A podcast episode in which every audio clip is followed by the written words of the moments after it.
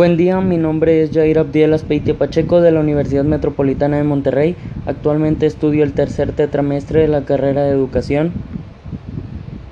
Este podcast trata sobre el rol del docente y del alumno dentro de la virtualidad, clases online, etc.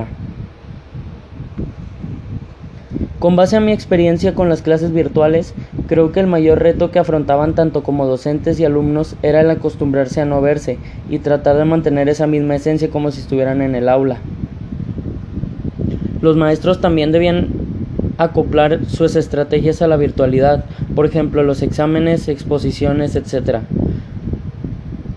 Los alumnos también tenían un reto, que era el no distraerse, el estar checando tareas, trabajos pendientes, fechas, sin embargo, un factor muy importante y que algunas veces desfavorecía mucho era el Internet. Las conexiones malas o el Internet eran demasiado lentos.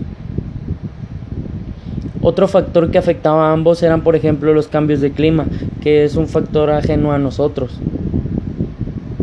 El tener que capacitar a los maestros, por ejemplo, a los que ya tienen una edad mayor, pues es un gran reto ya que debemos enseñarles que no siempre servirán las mismas estrategias de siempre así como a los maestros de la, de la actualidad, enseñarles que existen demasiados recursos para llamar la atención de los alumnos, ya sea en clase o al realizar un trabajo.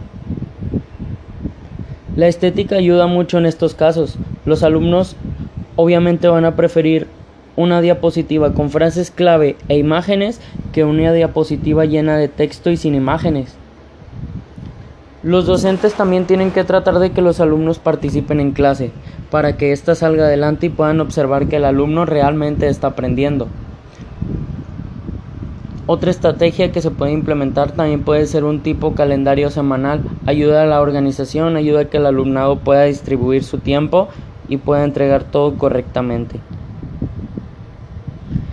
En conclusión, yo creo que a pesar de todo, los docentes son capaces de manejar las situaciones para que todo esto salga adelante creo que a pesar de que en este momento es una situación casi obligatoria, que las clases online sean obligatorias, sería muy buena estrategia para seguir implementándolo en las escuelas y así ayudar a los estudiantes que no puedan hacerlo presencialmente.